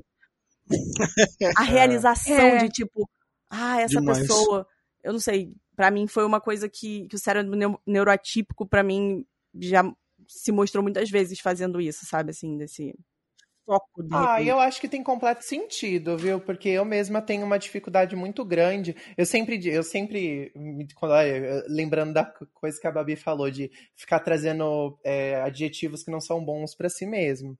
Porque eu sempre falo que eu sou uma péssima amiga, porque eu tenho dificuldade de manter o contato. Então, eu sempre tenho aquela sensação de que eu não estou olhando o suficiente, não estou dando atenção o suficiente para as pessoas que eu me importo, porque eu esqueço de mandar mensagem, eu esqueço a última vez que a gente conversou, e para uhum. mim foi ontem, e faz cinco meses, entendeu? Umas experiências assim. Ai, então, ai. tem muita lógica com isso que você falou. Porque essa é a sensação, né? Essa é a sensação de que você não tá olhando para ninguém a, a, profundamente, sabe? E, e que quando é, você é consegue se concentrar, é outro mundo. Não, e, e tem aquela sensação de. Nossa, eu já falei várias vezes, eu sou uma péssima amiga. Porque às vezes eu fico seis meses sem responder no WhatsApp, coisa assim, gente. Meu WhatsApp é, é, um, é um buraco negro, as coisas somem lá e é só isso que acontece. Ah, a Briana falou, lembrei logo de três, assim, já fiquei, esqueci. Ai, desculpa, faltou os gatilhos, faltou alerta gatilhos. Já foi assim, vixe, aquela menina que eu esqueci. tem, tem, tem mensagens que eu não respondo há anos. Só que assim, na minha cabeça, a pessoa continua sendo tão minha amiga como Sim. se eu tivesse encontrado com ela Sim. ontem. Sim. Mas eu posso não falar com você, mas eu pode ter certeza que de longe eu tô torcendo por você para tá tudo certo. E como se a gente se encontrar no dia seguinte, sei lá, depois de dois anos, cinco anos, vai ser exatamente de onde parou a amizade. As amizades com a gente duram assim, se a pessoa entender que a gente é assim. Se não entender, é. cara, se ficar esperando uma, uma parada ali, uma tensão, de, é, sabe, o tempo todo, não, não dá, assim, não, não, não sobrevive, porque é muito difícil, né? Um dos meus melhores amigos também é TDAH e a gente literalmente faz aniversário 24 horas de diferença. Ele consegue esquecer o meu aniversário e eu consigo esquecer o dele. e, e tá tudo amo. bem, porque a gente sabe que, tipo, ah, eu esqueci de ligar no seu, né? Ah, tudo bem, eu tô ligando no seu, você me dá parabéns, eu te dou parabéns também. Mas eu acho que então, acontece. Às é por isso que é importante a denominação, a, o diagnóstico, a de, descoberta e a gente falar é. sobre. É. E falar com os nossos amigos, de virar para ele e falar: olha, é, eu sou assim, é, não é porque eu quero, não é porque eu tô dizendo para você que eu sou assim e eu não vou mudar, que não é uma parada assim do tipo, lida comigo do jeito que, que eu sou e pronto, acabou. Eu vou realmente me esforçar para poder ser uma pessoa legal para você e tudo mais, mas você precisa entender que o meu cérebro funciona desse jeito e desse jeito pra gente ter uma relação. Foi que assim, é uma coisa que eu tenho com meu namorado que somos duas pessoas de TDAH em casa eu tive que entender que na maior parte das conversas ele não tá prestando atenção em mim. E não é por maldade. E realmente não é. E às vezes eu começo a rir sozinha e ele não nem presta atenção que eu tava rindo dele. E dá um tempão que eu paro. E a minha própria cabeça fala: Ah, eu entendo que não é que ele não tá querendo prestar atenção em mim. É o, o cérebro dele funciona desta forma e e tá tudo bem, eu super entendo isso, mas porque existe essa conversa, a comunicação entre as pessoas. Então, se um amigo sabe disso, é muito mais difícil ele virar para você e falar, é, ai, que ele vem com uma expectativa que, de, que, sabe, de que você vai agir igual a ele. Do tipo, se você não falar comigo todo dia, significa que você não é meu amigo. Então, e para manter essas pessoas longe, né? Olha, eu sou TDAH, então se você pensa assim, já nem seja meu amigo, porque não vai dar certo. Melhor nem aprofundar Já essa fica relação. Logo aí. É. Já nem chega, menino, fica aí. Tem uma coisa que eu queria puxar, que, que, a, que a Babi meio que falou algumas coisas a respeito também, que uh, o próprio Daniel Kwan fala que uh, o filme também discute uma parte, por exemplo, sobre uh, pais asiáticos têm uma tendência uh, a descartar transtornos mentais. E assim, países asiáticos de uma forma geral é uma coisa que está começando a ser discutida mais séria atualmente. E só que tem a questão, por exemplo, no filme ele trata com questão de imigrantes. Então existe um mito, por exemplo, em populações é, asiáticas, ou populações orientais especialmente, que transtornos mentais são coisas para você ser superado, que eles não existem, que ele é tipo uma desculpa que não é uma possibilidade você ter um diagnóstico. Uh, isso o Daniel Kwan fala em entrevista, inclusive, também. É, e é uma coisa que eu acho que a gente precisa, de uma certa forma, discutir no filme, porque como é, o, o, Daniel Kwan colocou que a Evelyn é uma TDAH não diagnosticada. Então, isso seria também até a atitude que ela tem sobre ela mesma, a personagem principal, e que ela tem com a própria filha. Do tipo, é, tentar que a filha não, se, não siga os erros dela, porque ela sente que ela não foi a lugar nenhum na vida dela, da onde ela queria ir, e projetando isso na próxima geração, porque a gente já sabe que TDAH tem um fator genético, é muito provável que pais e filhos tenham TDAH, ou se não for pais e filhos, tem um tio, tem um avô, tem uma avó, tem uma tia, alguma coisa assim, que seja TDAH na família também. Você a partir do momento que você tem o seu diagnóstico, você começa perceber outras pessoas ao seu redor na sua família que você é muito parecido com alguém da sua família. E, e isso é uma coisa que é mais ou menos discutida no filme nesse, nesse ponto de uh, se espelhar na outra pessoa e não querer ser como aquela pessoa ou querer ser como ela, dependendo do, da sua relação, ou no, no filme, no caso, a mãe projetava as falhas dela na filha para cobrar demais, e tem também a parte oriental de migrantes, do, dos pais cobrarem demais os filhos para darem certo no país onde eles escolheram mudar e tudo. É, como, é que, como é que vocês veem isso? Dessa vez eu vou deixar a Babi por último, porque a Babi é a pessoa mais especialista de, da, parte orient, da parte oriental aqui, assim. Bri, como é que você vê isso?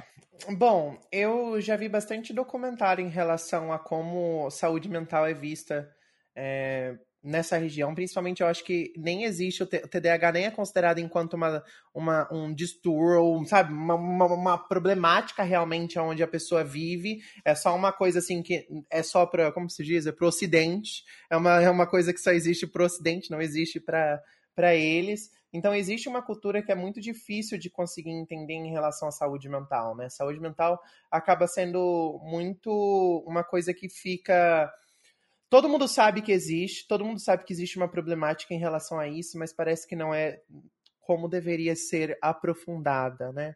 E, e, eu acho que eu vejo isso também muita relação com a nossa própria cultura. Eu acho que nem precisa ir tão longe para ir ver como a saúde mental muitas vezes é deixada de lado. Eu, eu cresci com a minha mãe falando assim que psicólogo era para louco, que ela não precisava disso para superar nada na vida dela. Ela cresceu sozinha, ela viveu sozinha e ela vai morrer sozinha, sabe? E ela sempre tinha essa, essa cultura de negação em relação à saúde mental. Minha, minha, própria, minha própria questão da minha própria saúde mental, na minha adolescência, eu tinha implorado para minha mãe me levar para uma psicóloga, porque eu falei assim, mãe, se você não me levar para uma psicóloga, eu vou morrer. É, é isso, entendeu? Eu não consigo mais estar tá lidando com a minha vida sozinha. Eu preciso de ajuda.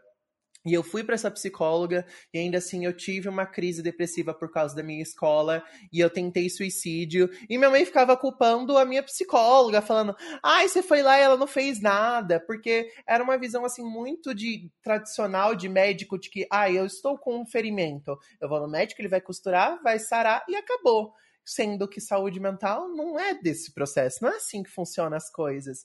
E às vezes é difícil até para eu mesma é, me respeitar. Eu quantas vezes fico irritada, tipo, de ficar com ódio mesmo de mim mesma, de falar por que que você é assim, por que que você tá agindo assim, por que que você é desse jeito, sabe? De, de não conseguir ter paciência nem comigo mesma. Por isso que às vezes eu, tipo assim, eu não exijo nada de ninguém, porque eu falo, caramba, nem eu tenho paciência comigo, como que eu vou exigir essa paciência para os outros também? Porque é muito complexo. É difícil a gente lidar com a nossa própria saúde mental, é difícil a gente lidar com a gente, né? Nossa, muito, muito. E é o que você falou, é muito verdade. É, ainda hoje tem um estigma muito grande sobre tra tratamento psicológico. E, gente, fazendo parênteses aqui, vai ser um parênteses político, eu não estou me importando, mas a gente está num momento que uh, as pessoas estão discutindo novamente voltarem os manicômios. A gente acabou de terminar manicômios. E a gente, população TDAH, pensar em volta de manicômio. Uh, é pensar que a gente, no passado, a população TDAH, a comunidade TDAH já esteve nisso. Quando, quando as pessoas, e eu já ouvi besteiras, pessoas perguntando, ah, mas ninguém morreu até hoje por ser TDAH, a gente já morreu por ser TDAH, porque os manicômios existem desde o século II no Egito Antigo, Egito Antigo não, desculpa, mas no Egito desde o século II, é, e eles, o último manicômio no Brasil foi fechado é, em 2000 e poucos, então, imagina, olha quantos séculos e quantos séculos de pessoas sofrendo lobotomia, sofrendo eletrochoque e também são pessoas que não se encaixam. TDAH não se encaixa na sociedade. A gente era mandado para lá porque a gente era agitado demais, porque a gente não prestava atenção, porque a gente não é, atendia a, gente a norma, não né, se enquadrava nas expectativas dos outros. E não só isso, qualquer pessoa que não se enquadrava na sociedade. Por exemplo, uma pessoa não binária, uma pessoa trans, uma mulher que tinha opinião própria e ia contra é, o marido, ou uma pessoa, é, sei lá, um preso político. E as pessoas estão pensando em voltar com manicômios, então é, é uma coisa, desculpa, é um, paragra... é, uma, é um parênteses que não tem nada a ver com Importantíssimo. Mas a Nossa, gente precisa pensar gente tá nesse momento político sobre também. Saúde mental, né? Eu acho que a gente falando sobre saúde mental, não fazer um parênteses sobre isso e pontuar, gente. Manicômio é morte. É Exato. É segregação. É tortura. É capacitismo. É tortura. São locais que é literalmente utilizado para jogar pessoas no qual a sociedade diz essas pessoas são quebradas demais para estar tá perto da gente. E isso é por qualquer motivo, independente se existe alguma questão psiquiátrica, alguma questão mental ou não, sabe? Então, manicômio não é a solução para a questão da saúde mental no Brasil. Nunca foi e nem nunca será. A gente tem que investir em saúde públicas, a gente tem que investir nos CAPs, que fazem um trabalho excepcional e que foi, infelizmente, muito atacado por esse presidente que estamos aqui no poder, que diminuiu a verba para a saúde mental dentro do nosso país, que diminuiu a verba para esses profissionais que já trabalhavam de forma muito socateada. Eu posso falar isso com propriedade, porque dentro das coisas que eu fiz, eu fiz técnico em enfermagem, então eu pude trabalhar firmemente dentro do CAPS, vendo como é a realidade desses profissionais, vendo como é a vida dessas pessoas que são tocadas pelo CAPS, como a vida delas mudam com atendimento é, multidisciplinar de diversos profissionais que atendem às necessidades completas daquele indivíduo. Quantas pessoas que nem se viam capazes de ser um, assim, um ser humano comum, digamos assim, elas se viram lá quando a gente pôde dar as ferramentas para elas. Então, assim, manicômio nunca vai ser a solução. Exato, e gente, a gente tá numa sociedade que a gente não consegue nem levar para um, ir para uma consulta normal no psicólogo, que assim, saúde mental, sabe, é coisa básica. Uma consulta no psicólogo, imagina o resto, sabe? A gente não consegue nem ter esse, o entendimento disso, sabe? Miguel, como é que você vê essa parte do, de, de, expectativa e realidade do filme, assim, da, dessa dualidade uh, entre as expectativas da das figuras parentais e da expectativa até de, da gente mesmo no filme, de, uh, da Evelyn, uh, o que ela queria ser versus o que ela projetou na filha e essa eh, até assim essa relação com é, por exemplo, da, da Evelyn com todos os multiversos que ela criou porque ela não foi nada e do que ela queria ser e do que a filha poderia ser e os conflitos que isso gerou entre elas, por exemplo. Eu tava até. eu tava ouvindo vocês falando, tava, deu até assim. Ai ai. Deixa eu reconstruir o pensamento porque fiquei abalado. É, realmente, quando você pensa na situação toda, você fica meio triste, mas voltando ao filme, o que eu tava, tava pensando quando a Babi tava falando até, que é, falando um pouco da minha vivência como. A Babi ou a Briana? Não, foi, foi a Babi antes. Ah, tá. a Babi antes mesmo. foi antes disso, tá? É, foi, foi antes quando ela estava falando da, da relação da família com, com isso. Que. A Briana também vai passar, vai passar pelo que as duas falaram. que eu, particularmente, eu fui a primeira pessoa a ir para um psicólogo aqui dentro, dentro da minha família. É, tipo, geral. Família mesmo assim. Geral, falando todos os netos de minha avó. Foi a primeira pessoa aí.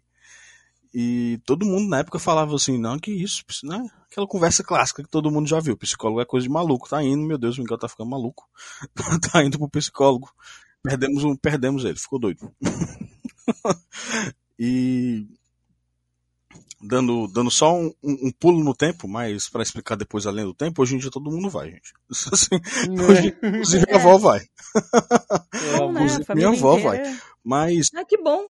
É, mas foi um, um, um, negócio assim que eu comecei a ir muito cedo desde, desde que eu soube que existia isso. Através de um. nem lembro como, acho que foi alguém que falou que existia. Eu falei, um, coisa interessante. Você vai lá e você conversa e você entende melhor você mesmo, acho que eu tinha uns 14 anos, 15 anos, não lembro. Mas quando eu comecei a ir, desacreditado pela maioria, todo mundo desacreditava, e você começa a melhorar de fato, você começa a entender sua cabeça, você começa a entender como você funciona, você começa a melhorar e isso vai reverberando nas pessoas próximas a você. As pessoas vão vendo que, uau, essa pessoa está só diferente de um jeito mais positivo. E aí, depois disso aí, foi meu irmão, que é um. Acho que Peraí. O TDAH. Parênteses por um momento TDAH de esquecer a idade do meu irmão. Eu não sei. Eu, eu não sei, gente. Eu chuto. Tipo, tá eu na casa que... dos 30, tá nas casas dos 40, alguma coisa assim. É, ele... A minha, então. ele tem ali, eu acho que ele é mais novo que uns 8, 7, 6, 5 anos. Entre 5 e 10. Não mais novo, lembro. Ponto, né, Aí ele, é, ele é mais novo, entre 5 e 10 anos de diferença, eu não lembro exatamente qual. É, ele começou a ir depois de mim, foi a primeira pessoa que foi, e aí viram ele melhorando. E aí minha mãe falou, pois eu vou também. Quero melhorar. Bom, yeah. Case de sucesso de falando? família, pô. Isso é- Total.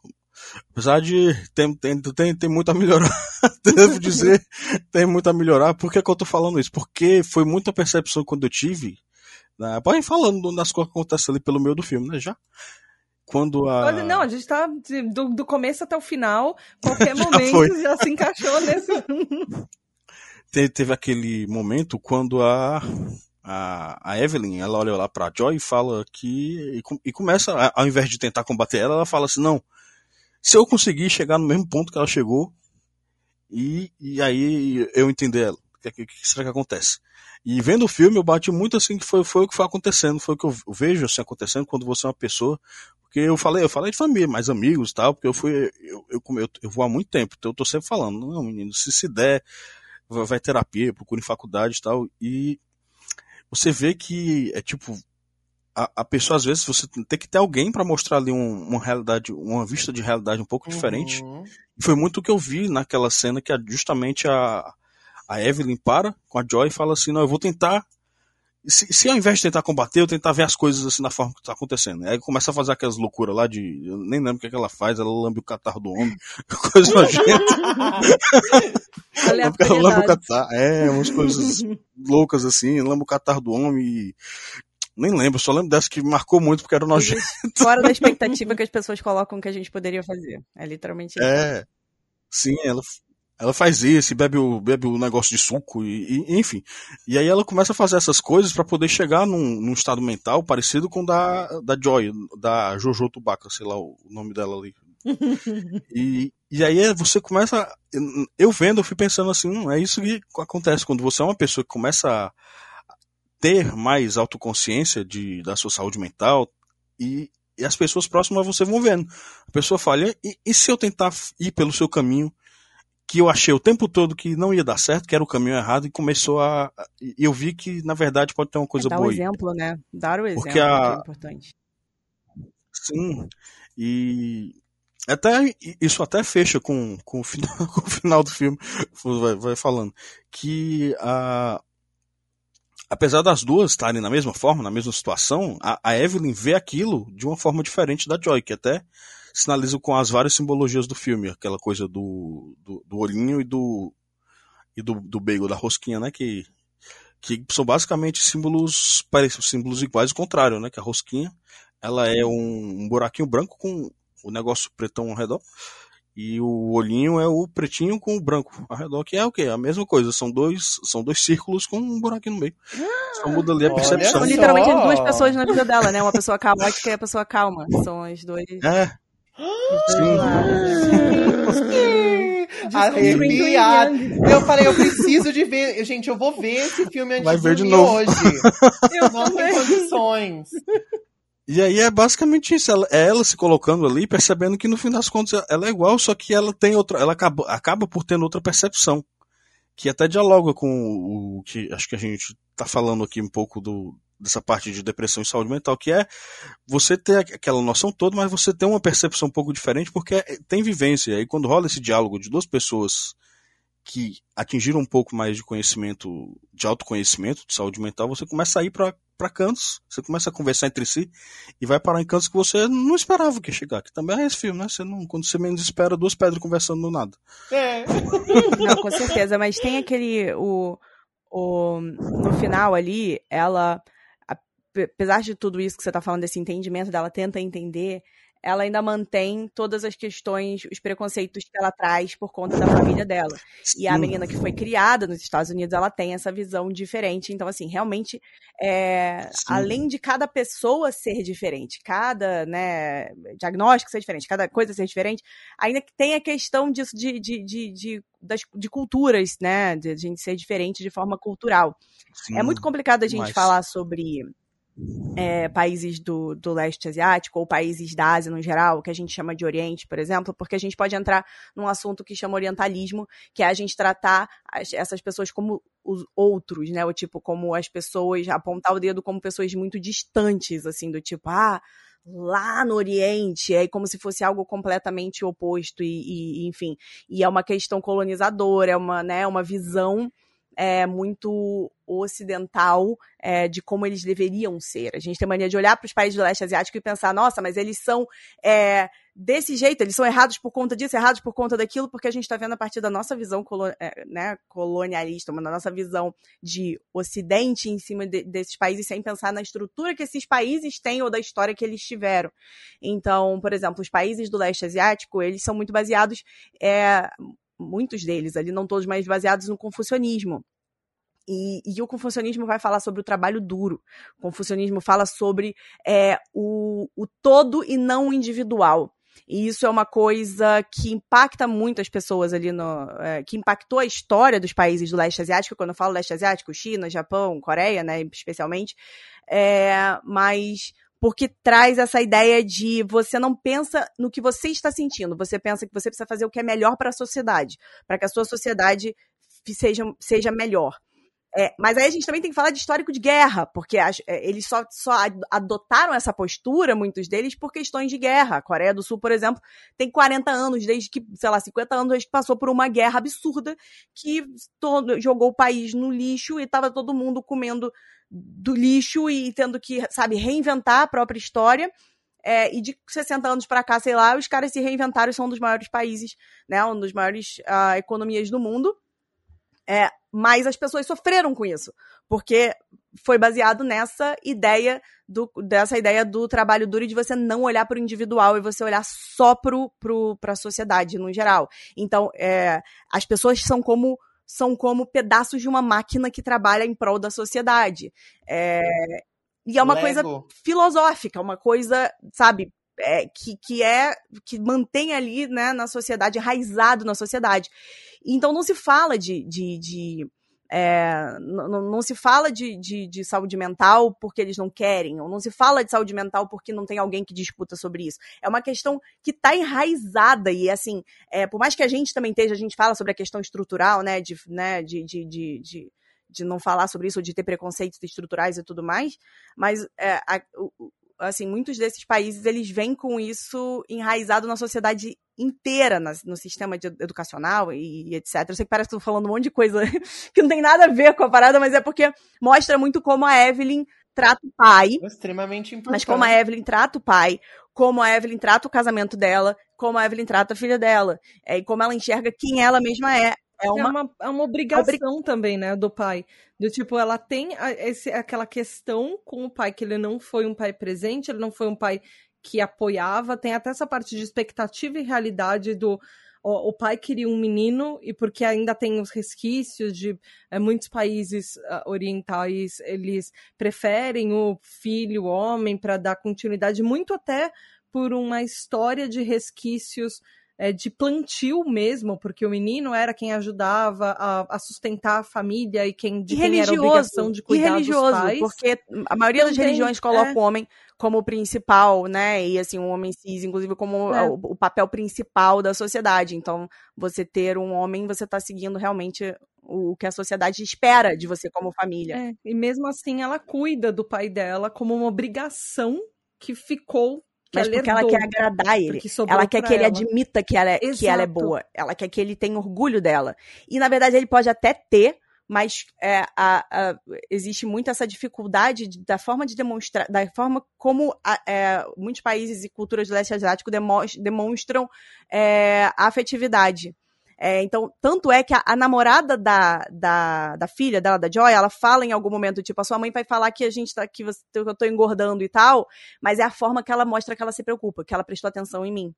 É, e eu preciso, é, se você se passar esse momento de desconforto, de você saber que aquilo que ela falou não é certo, e ela repete isso no final do filme, ela olha pra filha dela e fala, você está engordando, e, e, você não me liga, e ela fala um monte de problemas, só que ela repete a questão preconceito, desse, desse preconceito, essa questão gordofóbica que existe, é, histórica, e, e, e é justamente porque é a forma que ela consegue mostrar pra filha dela que ela prestou atenção na filha dela de algum, de algum jeito. Uhum, sem demonstrar fraqueza, uhum. sem demonstrar que ela tá pensando no sentimento dela. Então, ela critica. Até a parte que ela aceita a namorada da filha como namorada da filha, vem com uma crítica de deixa esse cabelo então, crescer. Então, sim, a, mas a menina ri no final, a menina entende que ela fala, ah, ela prestou atenção uhum. em mim, uhum. que bom. Tipo, porque você entende o afeto de forma diferente. Ah, o afeto da, da família coreano, por exemplo, é afeto por, é a comida é oferecer comida, é empanturrar a pessoa e falar, come mais, come mais, você não sai da mesa sem terminar de comer. É, então, se você vai num, restaurante coreano, se você deixa a comida sobrar, por exemplo, é um desrespeito com quem fez a tua comida, porque eles passaram tanta fome que virou parte, questão cultural deles, do tipo, você vai comer até o final, entendeu? Precisa ter essa questão. Acho que a, a Ai, cultura gente. japonesa também tem, o Motainai, enfim. É, mas é isso, essa falta de demonstração de carinho. O abraço no final, a menina não abraça a mãe dela de volta, e ela tenta abraçar a mãe dela com o braço desse jeito, e que é o braço com os punhos fechados, não existe uma troca de afetividade da forma como a gente vê. Então eles vão parecer secos, a família vai parecer que não troca amor, o pai parece que não liga para ela quando o pai aceitou de cara a namorada, tipo, ninguém foi, ninguém esperaria que aquilo ia acontecer, o pai, no caso o, o, o velho, né, o avô. É, e, mas é isso, é por questões isto, gente, eu tô falando pra caceta, mas é por questões estruturais. É. E, mas, Nenhum TDAH Não, é, começou, é porque entrou nessa parte histórica. Não, eu começo... Gata, você deu aulas maravilhosas. Olha, foi histórica. lindo. Eu busco a Babi, vem essa coisa, enfim, abre a gaveta ali. Não, precisava ser dito. Precisava ser dito. A gente consegue entender Babi. muito deles, da relação entre eles. Faz muito mais sentido agora. Tipo, tudo, as coisas se encaixaram, as atitudes se encaixaram tudo fez sentido, porque o filme não tem como passar todo esse contexto pra gente. Então a gente de fora olha pela nossa perspectiva que não, muitas vezes não sabe sobre esses fatores. E olhando agora por essa visão, a gente consegue ter um outro olhar, um outro cuidado ao entender a fala, ao entender a atitude, ao entender. É, tudo, e ela né? até fala do pai dela, eu queria que ele não tivesse deixado eu ir tão fácil. É, só que esse pai, e esse uhum. pai tá ali, esse pai precisa dela, porque é outra coisa também dessa, dessa cultura do tipo, os pais, quando eles ficam velhos, normalmente eles se mudam para casa, né, das, dos filhos, os filhos são responsáveis por eles e etc. É, mas ela, ela tem essa expectativa do pai dela um dia demonstrar algum tipo de amor, só que ele provavelmente está demonstrando do jeito dele, que é brigar com ela, que é dar um esporro nela, que é prestar atenção nela de algum jeito, e ela não entende isso, e ao mesmo tempo ela faz isso com a filha dela. Então é uma reprodução, né? Enfim. Tem muita. Eu gostei muito, até que, é, apesar da, da, Evelyn passar por toda essa transformação no filme, ela, né, ela vai e ela muda a forma de pensamento. Ela, é, é, aquilo que você falou, ela continua assim, porque esse é o jeito dela. E qualquer outro filme feito, feito aqui no Ocidente, eles só iam, só iam falar, não mudou. E aí ela ia respeitar, ia ser tudo, mas eles mantiveram isso, porque é um. Agora, agora eu tinha olhado como se fosse assim, não, assim, a, a, a pessoa mudou, mas ela continua ali com a, com a essência dela. Mas agora que você falou disso, ganhou assim outra, outra camada para mim de é, é, é, cultural mesmo. E, eu achei muito legal por parte deles de não, não adaptar completamente para essa ideia do, do Ocidente de que a gente que a gente tem de que quando o relacionamento tá perfeito. Eles mantêm aquela coisa ali que agora eu sei, por isso que eu achei maravilhoso que você passou aí muito tempo falando, porque deu completamente outro contexto para para mim e para muitas outras coisas. Eu também aqui eu não, não tava na apresentação, porque também eu não sei se isso cabia apresentar, mas eu também sou bem dorameiro. É, mas você falou sobre o dorama. Eu, na hora que tu falou da comida, menina, eu. É, na hora que tu falou da comida, eu lembrei de, de um dorama que eu tava vendo, que tinha uma cena da da, da, da moça ia conhecer o pai do namorado e o pai do namorado encheu ela de comida e eu, não, eu, eu fiquei só tipo, vale, enchendo ela de comida. E agora tu falou, eu falei, vale, é por isso então que naquela cena ele encheu ela de comida. Então foi maravilhoso, foi um contexto assim que eu não, eu não tinha é, mesmo. A gente, a gente, tem um episódio do K-Pop que a gente, que é, é, ele não existe mais, o podcast, né, que a gente falava sobre cultura coreana e tal, que foi original do Spotify, mas tem um episódio que fala justamente sobre o afeto é, através da comida, que a gente chama é, a gente chama a pessoa que cozinha, esqueci é, cozinheiros, né? É, que são que são do, né, de famílias é, da Coreia do Sul para falar sobre isso e tal. Então, é muito interessante, assim. É, é, é interessante entender como outras pessoas e como outras culturas funcionam nesse ponto. É, Acho que dá uma. E, e, realmente é isso, eles vão manter. Mas a questão, por exemplo, da, da gordofobia dela ali, de manter a filha dela como. Ah, você, você engordou e tudo mais, foi uma repetição da mesma frase que ela mantém do começo ao fim, é, de momentos onde ela mostra. É, é, o único momento onde ela mostra, fora o abraço, que ela mostra a preocupação com a filha dela. É, então, assim, o resto toda a preocupação é com o pai. Você não vai trazer uma menina que você não vai mostrar pro pai. Você não vai chegar atrasado, você não vai. Meu pai não pode ver. É sempre uma preocupação, né, que não tá enxergando essa menina, até que ela é, tem a questão do caso de depressão dela, né? Que ela aparente, a personagem aparentemente é uma personagem com depressão. Uhum.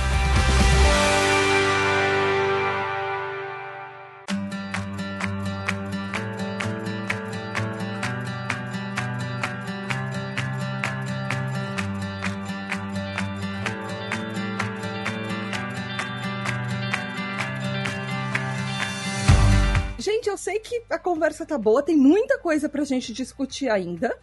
E, e tem muita coisa pra gente Muito. falar.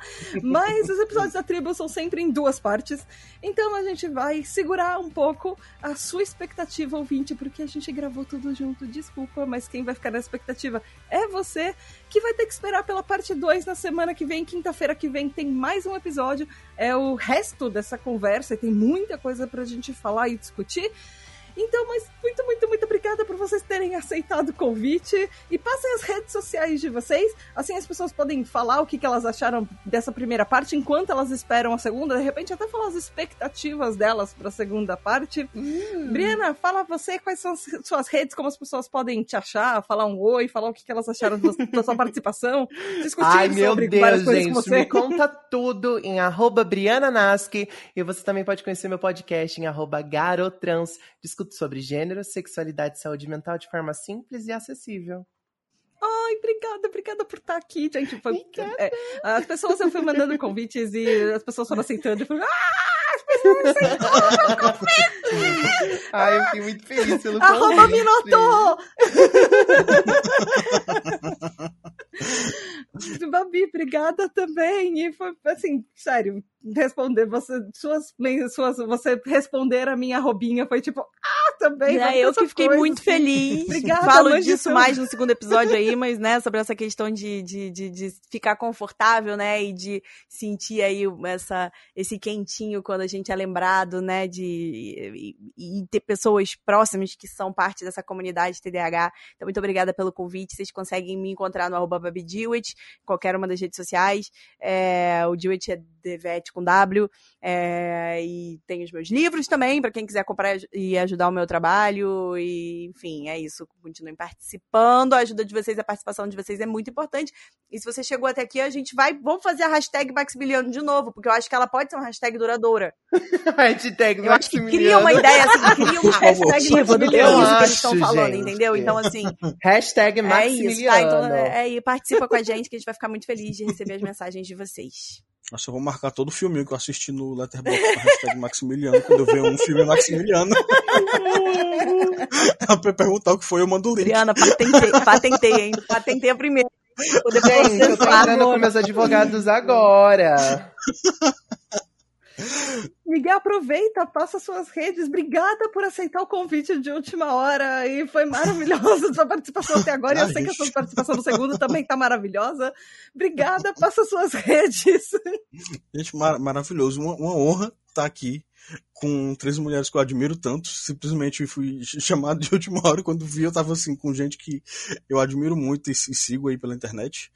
E, sim, minhas redes são Primeiro site que eu gravo os podcasts, né, o Smuk, ou o Samuca, como a gente, gosta, a gente gosta de chamar, um carinho, que é um, um site pequeno que a gente faz, nós, grupo de amigos aqui de Fortaleza, que assim, Fortaleza e pessoas de Fortaleza que não moram mais em Fortaleza, mas todos de Fortaleza, todos do Ceará, que fala, fala de cultura pop, de filmes, séries, jogos, que é todos todos LGBT.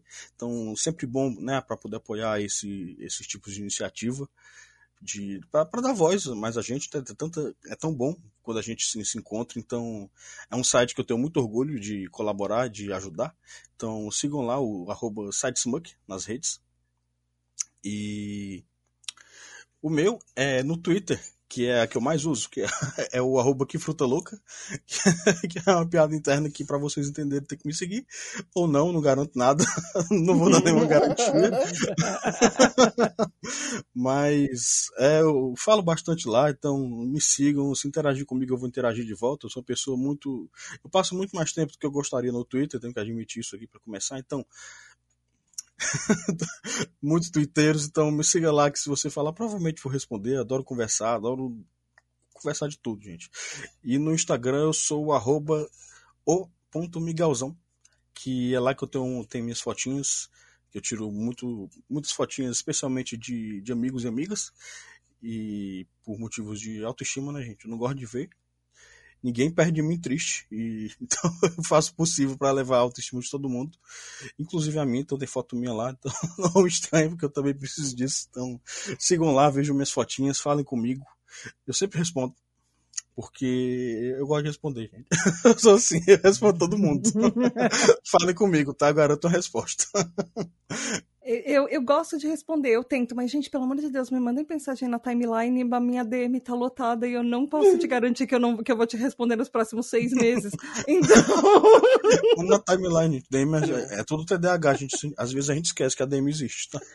Exato! Pode cobrar, pode cobrar, pode cobrar no sentido de, tipo, manda de novo pra, pra lembrar, pra sua mensagem subir, entendeu? Não é cobrando no sentido de me responda agora, mas, ó, oi, só pra lembrar que eu estou aqui ainda com uma questão ah, que é necessária a sua resposta. Tipo, Manda um emoji. De um jeito fofo e tal, né? E etc, pra ter paciência com a gente aí, mas vamos só... dar uma relembrada aqui. A, gente a DM some, gente. Tá? É Porque a gente vai esquecer a mensagem. Exato, a DM some. A gente esquece e a DM some, é um vortex. DM são um vortex, mas às vezes acontece a gente lembrar e responder e ver porque ela some, enfim. É isso, gente. Até a segunda parte do episódio. Vai ter um monte de coisa. Enfim, quinta-feira que vem, então, você, a gente continua com esse papo. E não esqueçam que a tribo depende de vocês, então sejam TDH Hyper, apoie a tribo, vá lá em apoia.se barra tribo e não esqueçam de seguir nas redes sociais, arroba tribo e, apoiando a tribo, virando TDH Hyper, você pode votar nos temas dos episódios. Esse tema foi votado pelos nossos TDH Hypers. Você pode participar de episódios de roda de conversa, por exemplo, episódio do mês passado sobre Miss Marvel foi todo com participação de TDAH Hypers. É, você, você recebe parabéns, você ouve seu nome nos episódios, enfim, tem mais um monte de coisas, além de um grupo secreto com mais de 220 TDAHs falando literalmente quase 24 horas sobre tudo e absolutamente todos os assuntos é, ao mesmo tempo. E é quase um Twitter daquele grupo, mas enfim, é Adoro. é isso. E é isso, seja TDH Hyper, vai lá em apoia.se barra TDH e a gente se vê no próximo episódio, quinta-feira que vem, com a segunda parte desse episódio. Beijos da Tata e até a próxima. Tchau! Tchau, tchau, gente. Tchau. Até a próxima. e muito, muito, muito obrigada aos nossos queridos incríveis apoiadores, os TDH Hypers. Gabriel Nunes, Regiane Ribeiro, André Luiz Carvalho, Edu Caetano, Antônio Eduardo, Rafa, Daniel Jimenez, Luana dos Anjos, Rafael Nascimento, Juliana Velma, Mari Mendes, Andréa Martins, Marina Pullen, Leonardo Loza, Aline Mie, Alex MF, Ricardo Bruno Machado, Lígia Cassola, Lúcia, Brunner Titoneri, Samuel Eduardo, Alexandre Maia, Lucas, Mário Lúcio, Nath Ribeiro, Telo Caetano, Alessandro Torres, João Queiroz, Giovana Lima, Aline Coelho, Gustavo Petre, Juliana Costa, Val Armanelli, João Furtado, Raquel Bank, Isaac Newton, Paulo Alexandre, Maia Canal, Ana Márcia de Lima, Edson de Carvalho, Tomás Versiani, Tabita Moreira, Ananda Krishna, Diego Quinto, Sara Fernandes, Alu, Saulo Valori, Roger Lima, Julia Nagli, Matheus Braga, Gabriele Varão, Aline Ayumi, Juliano Oliveira, Narcisa, Regis Nazi, Nia Luller, Gustavo Pedralino, Mozart Sodré, Tali, Michele, Ferboni, Roberta Ana Rodrigues, Graziela Godoy, Raquel Romani, Kel Bonassoli, Giovanna Primon, Lígia Mariani, Ellen Tielli, Rebeca Nicotera, Gabriela Monteiro, Jéssica Fábio Brunetti, Júnior Zaia, Caroline Duarte, Rodrigo Nowak, Rafael Pinheiro, Paulo Augusto, Marta Martins, Caio Ivo, Cássio Plácido, Maria Luísa, Fernanda Tavares, Sabrina de Souza, Marcelo Fragoso, Marcos França, Helena Gouveia, Maria Guizo, Diego Fiuza, Bernardo Ouro Preto, Matheus Rocha, Felipe de Moraes, Bruno Rezende, Bruno Correia, Luiz Henrique Duarte, Antônio Souza, Tony Brandão, André Barcelos, Lincoln, Amauri, Rafael Pereira, Lucas Alves, Rodrigo Santana, Marilda, Titânia, Ravenata, Thaís Lobo, Nicolas Rossim, Eliane Padilha, Gabriel, Talita, Jackson Luiz, Adalton Silva, Natália Nan, Biscoito Bolacha, ela, Gianluca, Ana Tereza, Gabriel Felipe, Daniela, Eduardo, Caio Geraldini, Sofia Lopes, Gielson, Clarissa Arteiro, Letícia, Raquel Lousada, Marcele, Marco Aurélio, Fernanda Lopes, Nath, Roger Delboni, Paula Simões, Giovana, Zé, Rafael, Fernando, Fábio Coutinho, Eric Mota, Ian Rodrigo, Mônica Becker, Tai, Walter, Mariana Causado, Cecília Costa, Miguel Vitor, Rafael Minato, Humberto Miranda, Maju, Lexo, Gabriel Alberto, Felipe Viveiro, Sandor Tomichi, Vinícius Caldas, Giovanna Eloise, Milena Pauli, Sara Campos, Carolina Condé, Rick Andrade, Flávio Jô, Bianca Souza, Natas, Abner Oliveira, Elic Alves, Karine Nunes, Ricardo Lima, Maria Helena, Kika Moura, Késia, David Paraguai, Rafael Ramalho, Noah dos Corvos Rosa, Luísa Carvalho, Helenilson Isabela Lima, Camila Moraes, Fábio Alcântara, Bruno Vanessa Menezes, Biel, Heloísa Pássaro, Lucas Adriano, Antony Lessa, Johnny Filho, José Martins, Viviane, Yuri Moraes, Ângela Machado, Poliana, Ravena Bazana, Jaqueline Pires, Tony Ribeiro, Suelen Reis, Laura Victoria Cerqueira, Flávia Machado, Taia Brandes, Steve Vargas, João Henrique, Josiane Cabral, Letícia, Patrícia Gil, Amanda Lima, William Ferrari, Pedro D'Angelo, Carol Coutinho, Kiara Campos, Júlia Gonçalves, Pati Meirelles, Alex Negelkov, Franklin Melanie, Netie César, David Correia, Pedro Henrique, Danilo Brito, Tai Mendes, Victor Hugo, Odilon Santana, Esteban, Vinícius Pais, Bernardo Rodrigues, Maeli, Felipe Cassarotti, Carol Juliana Vielo, Felipe Euclides, Stefânia Fernandes, Camila Gregório, Bruno Renostro, Dil Duarte, Cristiane, Antônio Machado, Wesley Martins, Ana Luísa, Thiago Charles, JR Marina Borges, João, Matheus Henrique.